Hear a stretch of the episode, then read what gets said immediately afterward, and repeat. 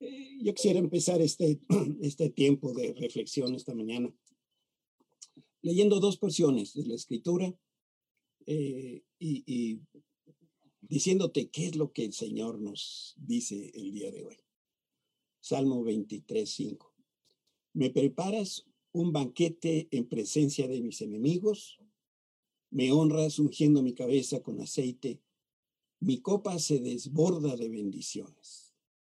Y otro de los Salmos 107, 9, pues Él, hablando del Señor, él, él satisface al sediento y al hambriento lo llena de cosas buenas. Y esta es la palabra de Dios para nosotros. ¿Por qué ves a las personas a tu alrededor para ver qué tienen o qué están haciendo? ¿Por qué dejas que tu mirada se centre en los demás? ¿Acaso te llamé para ser como esas personas? No, te llamé para ser como yo. ¿Cómo sabrás lo que estoy haciendo y en qué te he llamado si no me ves? Tengo regalos para ti. Cada mañana tengo misericordias nuevas que esperan a que tú entres y las hagas tuya. Mientras te llamo, tengo mi mirada puesta en ti, esperando a que me veas. Decide buscarme primero, pon, ponme por encima de todo lo demás. Deja que mis palabras, mis pensamientos, mi amor y todo lo que yo soy sea tu aliento. Come de mi mesa, como lo hemos hecho este día. Déjame satisfacerte. Y una vez satisfecho de mí, verás que todas las soluciones, las respuestas, la provisión, y el, significado que anhelas en tu vida se encuentra en mí, en Cristo Jesús. Amén. Padre, yo te doy muchas gracias por este día. Gracias por la oportunidad que nos das de reunirnos como una sola familia.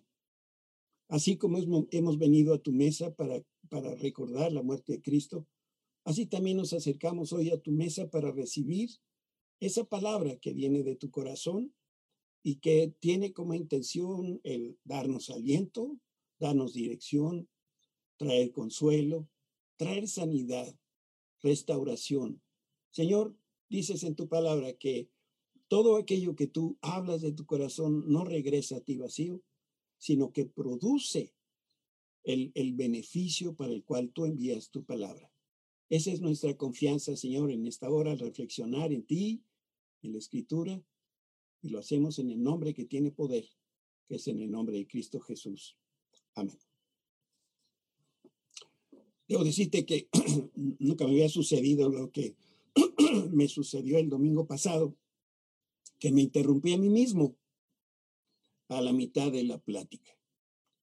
Y fue algo muy hermoso porque yo vi la presencia de Dios mostrándome algo que quería después compartir contigo. No sé si recuerdas dónde nos quedamos el domingo pasado con Pedro. Después de tres años, Pedro se volvió a sentar en una barca apestosa. Y digo apestosa porque una barca de marineros, una, una barca que se dedica a la pesca, no puede oler bonito. Y ahora Pedro estaba en el mismo lugar en donde empezó su verdadera historia cuando tuvo ese encuentro, primer encuentro con Jesús. Pero esta vez, la voz que escuchó después de tres años era una voz que venía de la playa y que le hablaba a los discípulos. Yo cuando veo estas conexiones en los tiempos de Dios, digo, qué increíble, qué maravilloso es el Señor. ¿Cómo no vamos a, afirmar que Él tiene todo bajo control? La voz que escuchó le era muy conocida, pero no podía, para la mente de Pedro, no podía ser quien Pedro pensaba. Pedro sabía que Jesús había muerto y resucitado y que la tumba estaba vacía. Pedro fue testigo, ahí fue con Juan. Además, él y otros discípulos habían visto a Jesús caminar a través de los muros y, y atravesar puertas cerradas porque Jesús estaba, había resucitado. Pero no pensaba, Pedro, ni se imaginaba que Jesús se iba a tomar la molestia de hablar con él. Bueno, al menos no después de haberlo negado.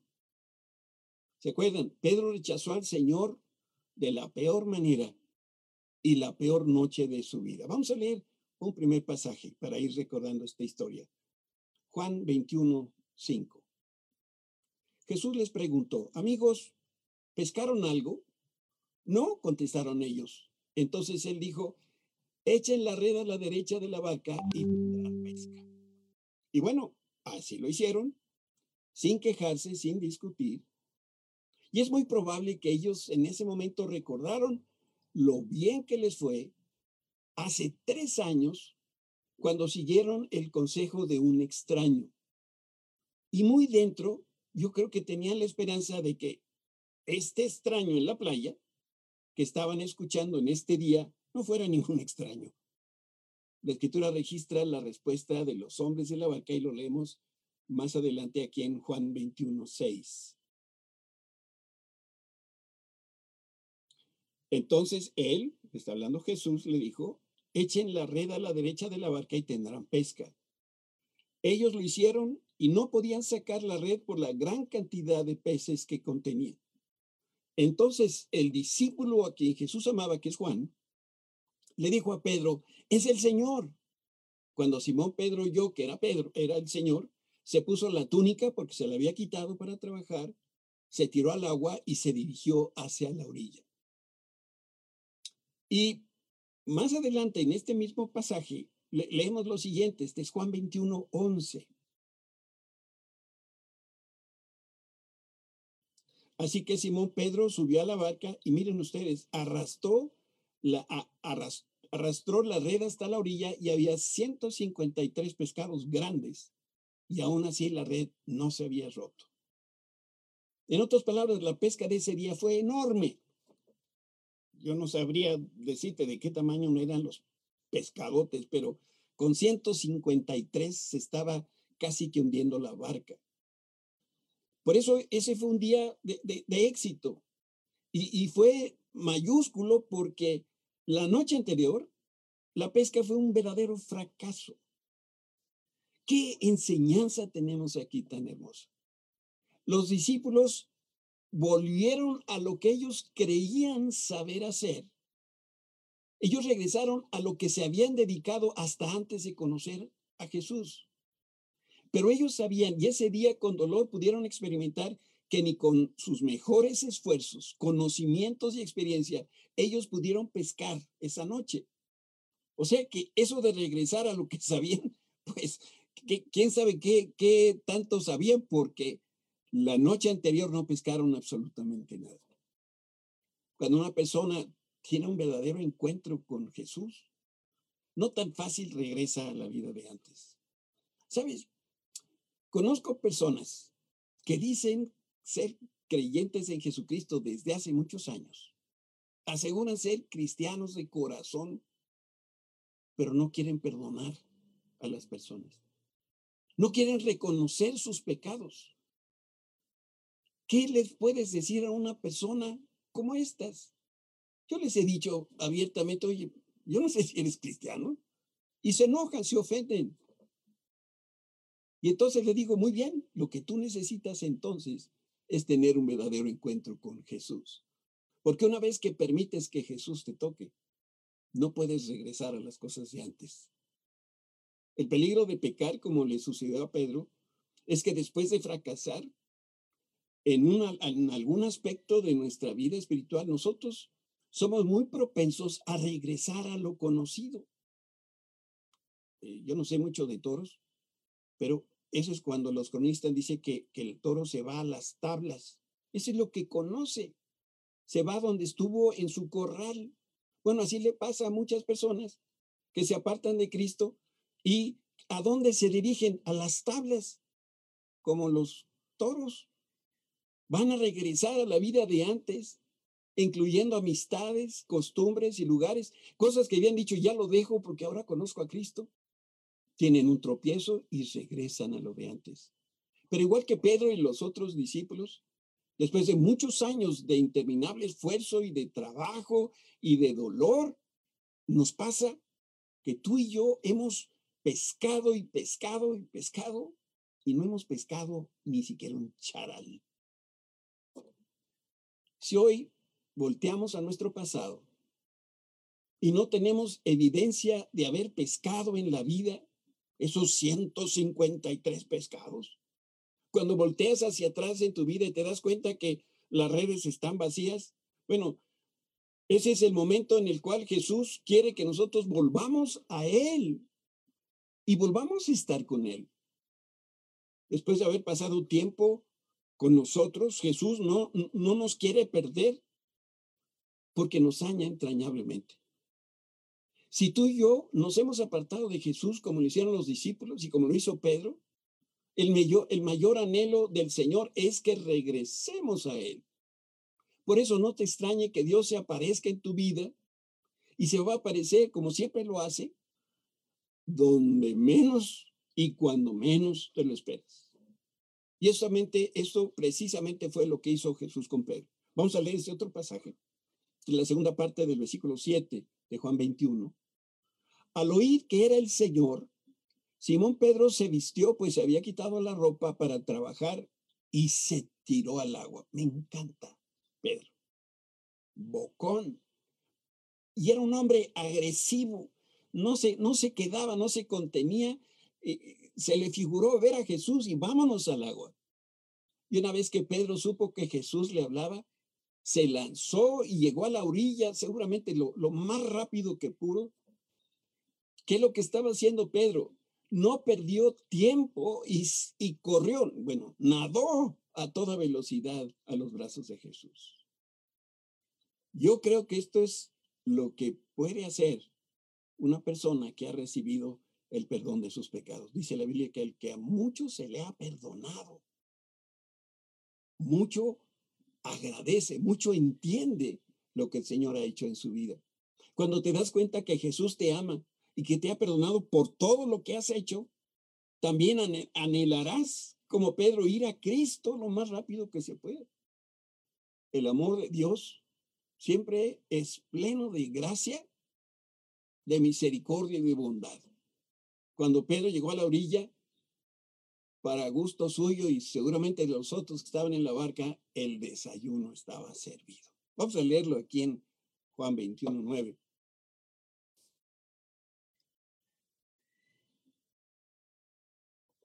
Cuando llegaron a tierra, vieron encendida una hoguera hecha con carbón había pescado y pan encima.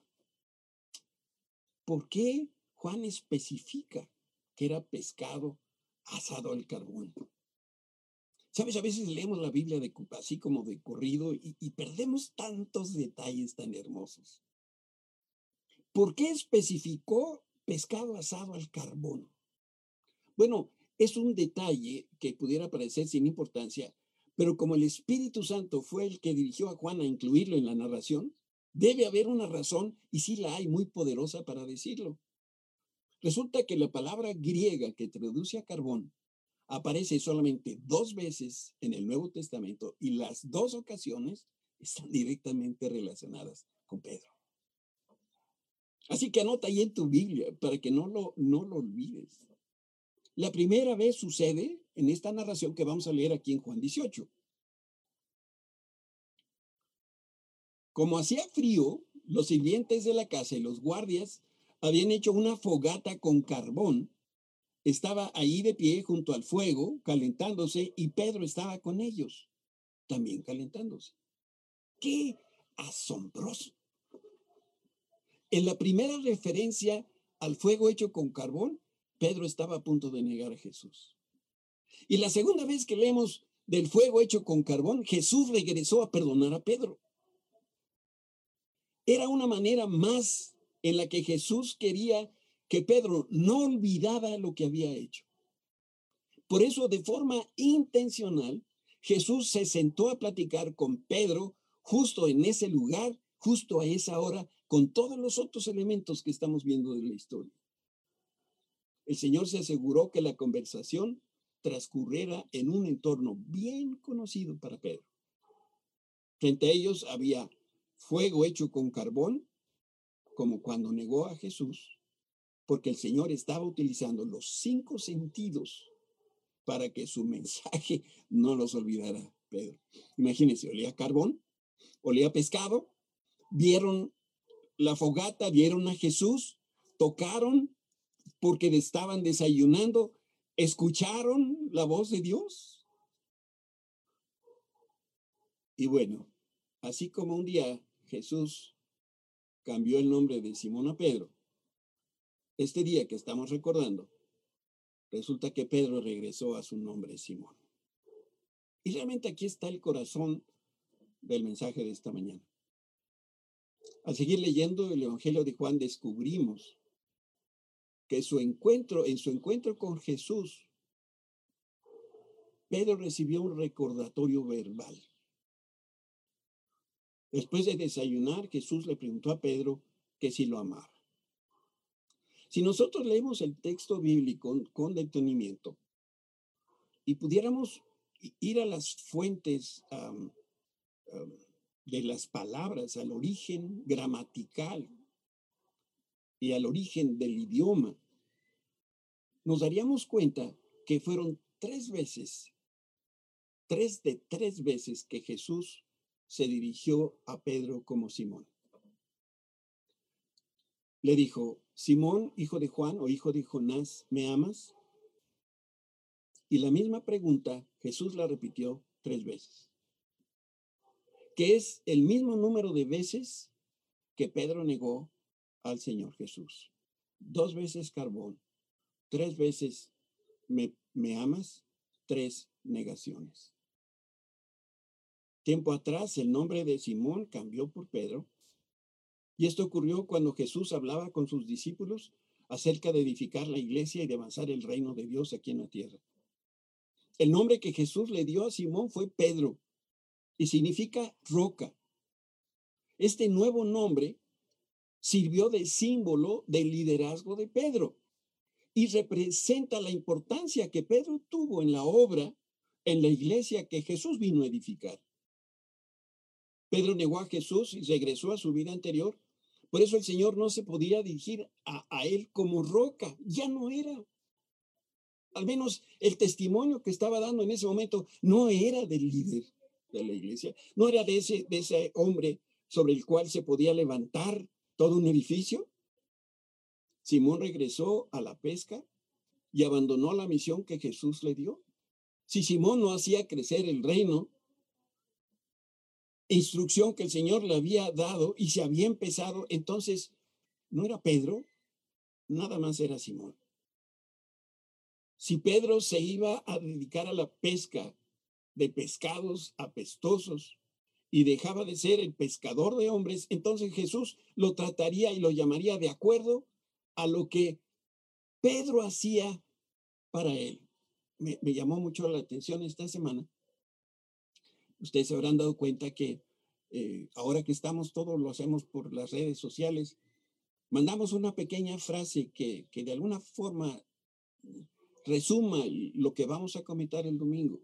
Y una de las personas, bueno, hubo dos personas que contestaron muy molestas. ¿Cómo es eso de que Jesús nos llama de acuerdo a lo que hacemos? Y alguien preguntó, ¿y, y, y si fuera una mujer prostituta? Y bueno, no tenía yo manera de platicar con esta persona. Jesús iba a tratar a Pedro. Lo iba a llamar de acuerdo a lo que Pedro hacía. Y la pregunta para nosotros centralísima este día es, ¿cómo quieres que Dios te llame? Porque Él te va a llamar de acuerdo a lo que haces para Él. Qué bendición será para muchas personas pero qué triste va a ser para muchas otras que no se empeñan en hacer crecer el reino de Dios. Mira que te estoy diciendo el reino de Dios. Si tú lees la Biblia mucho y si oras mucho, digo, qué bueno. Eso no es estar haciendo crecer el reino. Si tú estás dando un servicio en la iglesia y estás instruyendo a los niños, digo, qué bueno. Pero no necesariamente estás haciendo crecer el reino. ¿Te digo cómo Dios me llama? Gómez, el de los pies hermosos. Eso es lo que el Señor dice de mí en su palabra. Porque Isaías 52, 7 dice, qué hermosos son sobre los montes los pies del mensajero que trae buenas noticias. Buenas noticias de paz y de salvación. Las noticias de que el Dios de Israel reina. Por eso Dios me dice, Gómez es de los pies hermosos. ¿Y a ti cómo Dios te llama?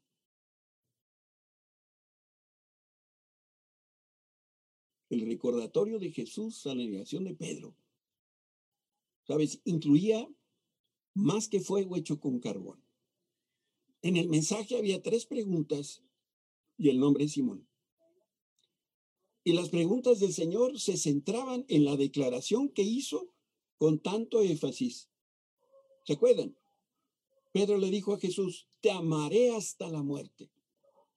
Pedro le dijo a Jesús que si los demás lo dejaban, él jamás lo haría. Le aseguró que su amor por él era más fiel, era más leal de lo que Jesús había conocido. Pero después, el amor de Pedro se comprobó que era hueco. Jesús quería llevar de la mano a Pedro a examinar lo que había alardeado con tanta seguridad. En tres ocasiones, las tres preguntas tuvieron tres palabras, dos de ellas diferentes. Vamos a leer el texto ahí en Juan 21. Y quiero leer de la Reina Valera, porque eh, con mayor claridad podemos ver esto en este texto. Cuando hubieron comido, Jesús dijo a Simón Pedro, Simón hijo de Jonás, ¿me amas más que estos? Porque Pedro, ¿te acuerdas? Le dijo, yo te voy a amar más que estos. Y si estos se dejan, yo no te voy a dejar. Por eso le pregunta al Señor, ¿me, ¿me amas más que estos? Se respondió, sí, Señor, tú sabes que te amo. Entonces el Señor le dijo, apacienta mis corderos. La primera vez que Jesús le preguntó a Pedro que si lo amaba, usó la palabra griega ágape. Y ese amor ágape significa que es un amor fiel, leal, un amor comprometido, libre de egoísmo, abnegado, dispuesto a darlo todo en sacrificio por la persona amada. Eso quiere decir ágape. En respuesta a la primera pregunta, Pedro le, le responde a Jesús que lo amaba fileo, no ágape. Esta palabra griega fileo para nosotros es, mira Señor, no te amo, solamente tengo un poco de afecto, tengo un poquito de cariño por ti. En el mejor de los casos, esta palabra fileo está más indicada para describir lo que se siente por un conocido. Se trata de una especie de amistad no muy profunda, es una amistad sin compromiso y definitivamente sin ningún sacrificio. La primera respuesta de Pedro a Jesús da la impresión que había aprendido la lección. Pedro no se volvería a arriesgar a decir algo que no pudiera demostrar con hechos. No afirmaría hacer algo, ser alguien o amar a alguien cuando no lo pudiera comprobar. Se había llevado un manazo de Jesús.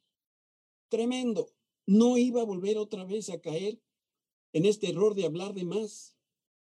Y Pedro le contestó, te amo pero no con la clase de amor que tú estás buscando en mí.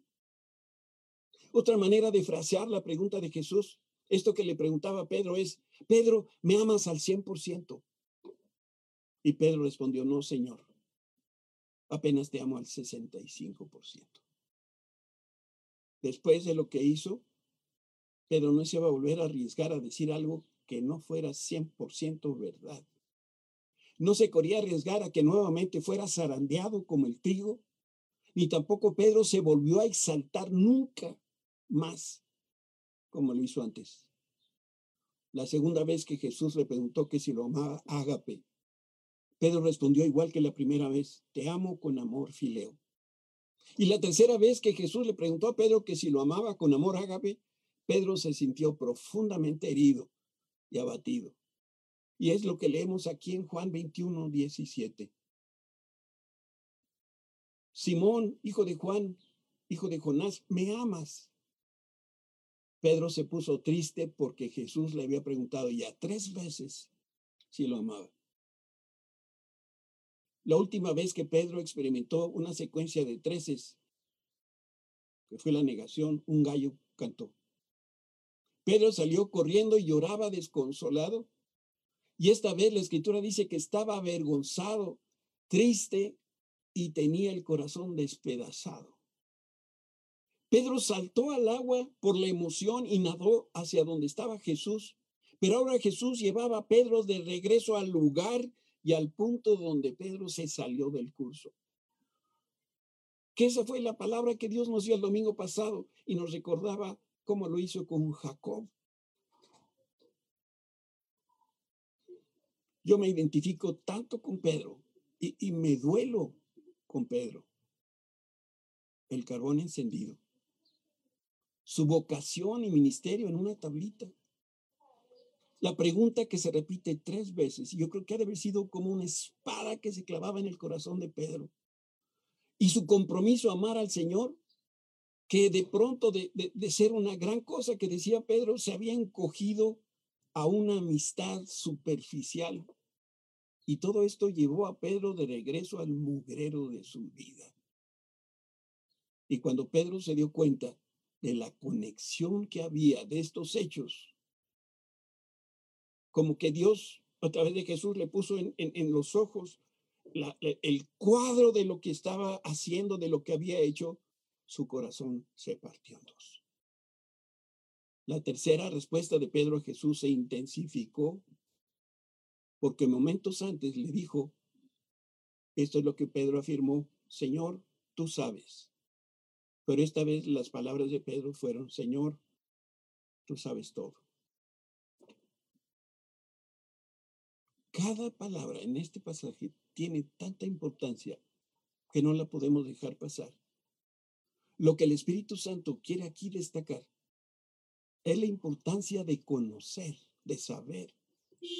Cuando Jesús le informó a Pedro que lo negaría, Pedro tuvo el, arrojo de insinuar que el Señor no sabía lo que estaba diciendo. Por eso utilizó esta palabra, Señor, tú, tú, conoces, o realmente tú no estás entendiendo, tú no lo conoces. Pero ahora Pedro le decía a Jesús, tú lo sabes todo. Y ahora Pedro sabía que Jesús lo conocía mejor de lo que él se conocía a sí mismo. Tú y yo debemos apropiarnos de la enseñanza que el Espíritu Santo nos dejó a través de Pedro. Y aquí hay uno de los problemas que se presenta en los creyentes en Jesucristo, algo que tú y yo enfrentamos, y es que a veces no creemos que Dios nos conoce mejor de lo que nosotros nos conocemos. Y a veces creemos que podemos incluso burlar a Dios. Nos arreglamos para ir a la iglesia, bueno, algunos, y ahora con la pandemia nadie. Pero bueno, en público recitamos porciones de la Biblia, adoptamos la actitud de domingo y hacemos lo que los buenos cristianos se supone que deben hacer. Pero Dios sabe muy bien quiénes somos cuando nosotros estamos alrededor del fuego, ese fuego hecho con el carbón de nuestra vida. Él sabe que a pesar de, hablar cristiano fluidamente, y algunos que conozco lo hablan muy fluidamente, la mayoría amamos a Jesús, pero no llegamos ni al 65%. A Pedro se le rompió el corazón al darse cuenta que no era todo lo que él pensaba. Y por eso Jesús debía bajar sus expectativas al 65%. Qué maravilloso es nuestro Dios. No era mejor ágape, que es el 100%, sí. Pero Pedro solamente le podía dar fileo, solamente le podía amar al 65%. Lo bueno fue que Jesús bajó sus expectativas al 65%. Y ahí, ahí nos encuentra. Y cuando lo hace, Él nos da un propósito. Y ese propósito va a ser mayor de lo que nosotros siquiera nos imaginamos. Porque lo mismo que hizo con Pedro lo va a hacer contigo y lo va a hacer conmigo. Jesús le devolvió a Pedro su trabajo y su misión, que era apacentar, pastorear, cuidar a sus ovejas. Jesús le dijo a Pedro, cuida a las personas que me siguen. Yo voy a cumplir mi palabra. Te voy a convertir en un pescador de hombres y voy a seguir haciendo lo que dije que haría en tu vida. Y en esa hora Jesús confirmó, refrendó su trabajo y le hizo una asignación mayor. Cuida lo que más amo, mis ovejas y mis corderos. En la cruz, Jesús le dijo a Juan, cuida a mi mamá. Y aquí a Pedro le decía, cuida lo que más amo, mis corderos, mis ovejas. Y ahí se refería a la estatura espiritual, porque algunos son como corderitos y otras son como ovejas. Primero, Pedro volvió a caer. Después, Jesús lo restauró y finalmente Jesús lo regresó al trabajo, a la misión que le encargó. Y esta intervención del Señor hizo que Pedro quedara en mejores condiciones para cuidar a otros que estuvieran pasando por lo mismo que él pasó, por esa lucha del hombre viejo y el hombre nuevo, y por un sufrimiento enorme de saber que has fracasado. Y ahora Pedro se podía identificar con aquellas personas que fallaron. Y podía estar seguro que Dios lo ayudaría a cumplir su asignación. Y Dios iba a usar a Pedro en un nivel superior, porque ahora dejaría ya de exaltarse, de hacer declaraciones huecas y mentirosas. Pedro sabía ahora en primera persona cómo se siente fallar, estar dolido y necesitar de otra oportunidad. Y también sabía cómo fortalecer a los que pasaron por una o estuvieran pasando o fueran a pasar por una situación similar. Y con la experiencia que Pedro adquirió, podría entonces ayudar a otros a ver y conocer al mismo Jesús con quien Pedro después tuvo un encuentro que cambió su vida. Imagina que Pedro viviera en nuestros días. ¿Cuántos invitarían a un apóstata, alguien que rechaza la fe, a predicar a su iglesia. De seguro, Pedro estaría en las redes sociales cristianas como el apóstol que negó a Jesús, como el apóstol que le dio las espaldas a quien dijo que estaría dispuesto a morir por él. Y si Pedro escribiera un libro, ¿quién lo leería? Ah, yo, yo sé quién. Jesús. Él no tenía ningún empacho, como de hecho fue y lo buscó. De inmediato vino Jesús y reinstaló a Pedro en su trabajo. Lo regresó a cuidar a sus seguidores. ¿Sabes qué no hizo Jesús? No lo disciplinó. No le dio una responsabilidad inferior a la que antes tenía. Ay, si nuestras iglesias pudieran escuchar esta enseñanza. Jesús dijo, Pedro, si por ahora me amas, Fileo, si por ahora solamente me ama 65%, ¿sabes? Por el momento es suficiente para mí. Lo tomo. Empecemos con esto, pero vamos a ver hasta dónde podemos llegar juntos. Porque yo te garantizo que antes que tú mueras, el amor que tú sientes por mí será ese amor ágape. Un amor fiel, sin egoísmos. Dios emplea a personas honestas y transparentes que le dicen qué clase de amor tienen por Él. ¿Cómo podemos saber si nosotros amamos ágape a Jesús? Déjame decirte de entrada que no es un hormigueo que se siente en la barriga. ¿eh? Se sabe que amas a una persona como Dios nos ama a nosotros, viendo lo que haces por ella. Cualquiera dice te amo, pero la persona que de verdad te ama toma muy en serio lo que es importante para ti, se preocupa por ti y hace solo lo que es bueno para ti. Si alguien dice que te ama, pero cada decisión en su vida tiene que ver con él, con ella, entonces no te ama. Lo que dice solamente son palabras infladas con helio. Amar a una persona, ágape, es hacer que lo que es importante para ella se convierta en tu prioridad. Déjame hacer un breve paréntesis si tu matrimonio está en terapia intensiva o si de plano solamente quedan cenizas, ahora ya sabes por qué estás así. Te falta hacer que lo que es importante para tu cónyuge sea tu prioridad. El día que rompas con tu egoísmo y tu inmadurez y te dediques hacer las cosas que son importantes para tu esposa o para tu esposo, ese día tu matrimonio se viene para arriba. Jesús se daba cuenta, como lo, como lo hizo con Pedro, como lo hace ahora con nosotros, que tanto lo amamos. Nunca le digas a Jesús cuánto lo amas. Demuéstraselo haciendo las cosas que a Jesús le importa. La importancia número uno de Jesús en esta hora son sus corderos, son sus ovejas. Leamos lo que dice aquí el Señor en, el, en, el, en la primera carta de Juan, capítulo 4. Si alguien dice amo a Dios pero odia a su hermano, a su otro a su odia a otro creyente, esa persona es mentirosa. Pues si no amamos a quienes podemos ver, ¿cómo vamos a amar a Dios a quien no podemos ver? Jesús lo que, lo que se interesa son sus ovejas. Eso es lo que es lo que él más ama. Y le pidió a Pedro que apacentara, que atendiera sus ovejas. Y con esta instrucción, Jesús restauró a Pedro al servicio público de las personas y al servicio público de los creyentes. Pedro cometió un pecado en público, negó conocer a Jesús y con ese acto rechazaba sus enseñanzas. Ahora Jesús vino a Pedro para restaurarlo en público y lo hacía frente a los discípulos.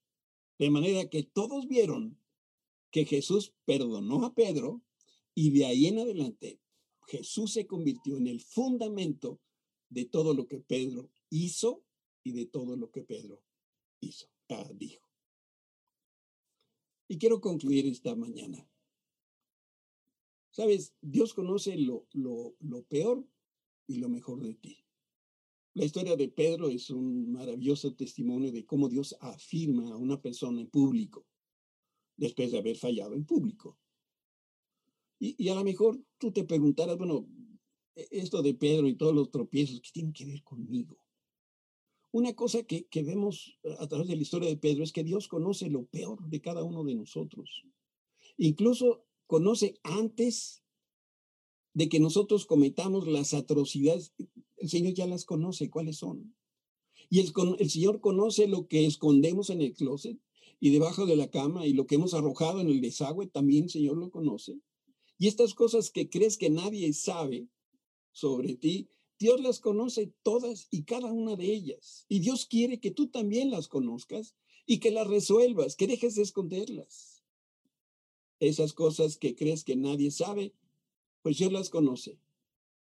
De verdad, yo espero que seas de esas personas que, que, que, que, espero que no seas de esas personas que creen que no han fallado, que no la han regado, porque si es de verdad eso, entonces estarás creyendo que eres muy espiritual. Y cuando las personas que se dicen y se creen muy espirituales, en cualquier momento el Señor va a abrir esa cloaca y te vas a desmayar de lo feito que huele.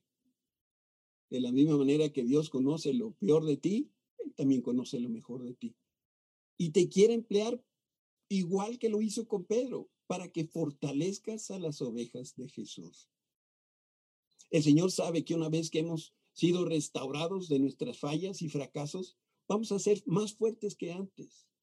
Ese Pedro aterrado que negó a Jesús en su hora de mayor necesidad, es el mismo Pedro que predicó de Jesús en Pentecostés. Y lo hizo con toda pasión y de nuevo, e inspirado por el Espíritu Santo. Y en esa solitita exposición de la verdad, más de tres mil personas rindieron su vida a Cristo. En el tiempo y en la cultura bíblica, Dios usó a Pedro para provocar la mayor respuesta del Evangelio de Cristo que se había registrado hasta ese momento. En este evento, que por cierto inauguró la era de la iglesia en la que nosotros vivimos, Dios también usó a Pedro para que le hablara a los gentiles como Cornelio y conocieran a Cristo y fueran rescatados de su pecado. Y una vez salvos, todas estas personas no judías se unieron a la iglesia como tú y yo. Desde que Pedro reconoció sus fallas y sus limitaciones, Dios lo usó con poder y en favor de su reino. Yo considero que se necesita valor para reconocer que solamente amas a Jesús 65%. Y en respuesta, Dios va a completar lo que te falta. A lo largo de la vida de Pedro, Dios lo siguió amando hasta que Pedro llegó al 100% y entonces su amor por Jesús fue completo y su entrega al reino de los cielos, aquí en la tierra, fue al 100%.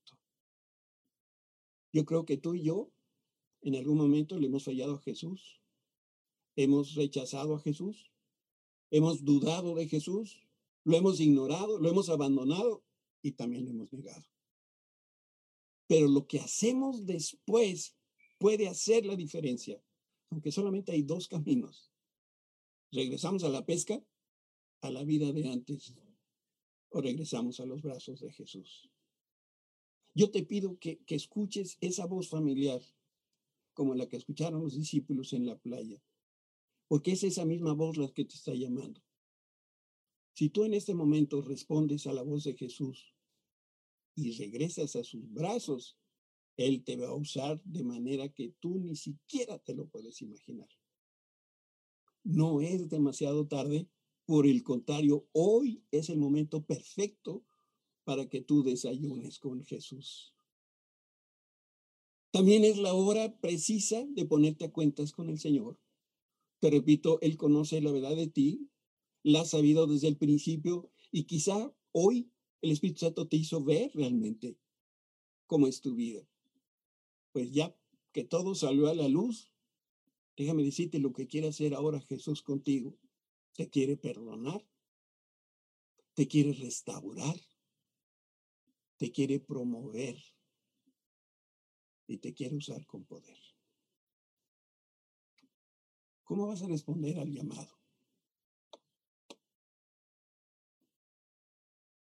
Estabas sin chamba, Jesús te dice, aquí está, fortalece a mis ovejas. Padre, te damos gracias este día por la verdad de tu palabra. Te damos gracias, Señor, por el gran amor que tú nos tienes y nos sigues teniendo, Señor. Gracias porque aunque te amamos incluso menos del 65%. Tú tomas lo poquito que te amamos y tú nos das la diferencia. Señor, yo tomo la, la chamba que tú ofreces. Si tú lo que quieres es que yo fortalezca tus ovejas, Señor, eso es lo que quiero hacer. Yo me quiero comprometer contigo en esta hora hacer ese trabajo, hacer esa obra que tú viniste a hacer aquí en la tierra. Señor, te ruego que como Pedro me uses con todas mis limitaciones, pero también con todo el poder de tu Espíritu Santo. Como decía el profeta, aquí estoy, envíame a mí. Gracias Señor, porque no hay trabajo mejor el tuyo. No hay jefe mejor que tú. No hay recompensa mejor que estar contigo. Te alabo, Señor, y bendigo tu nombre en esta hora.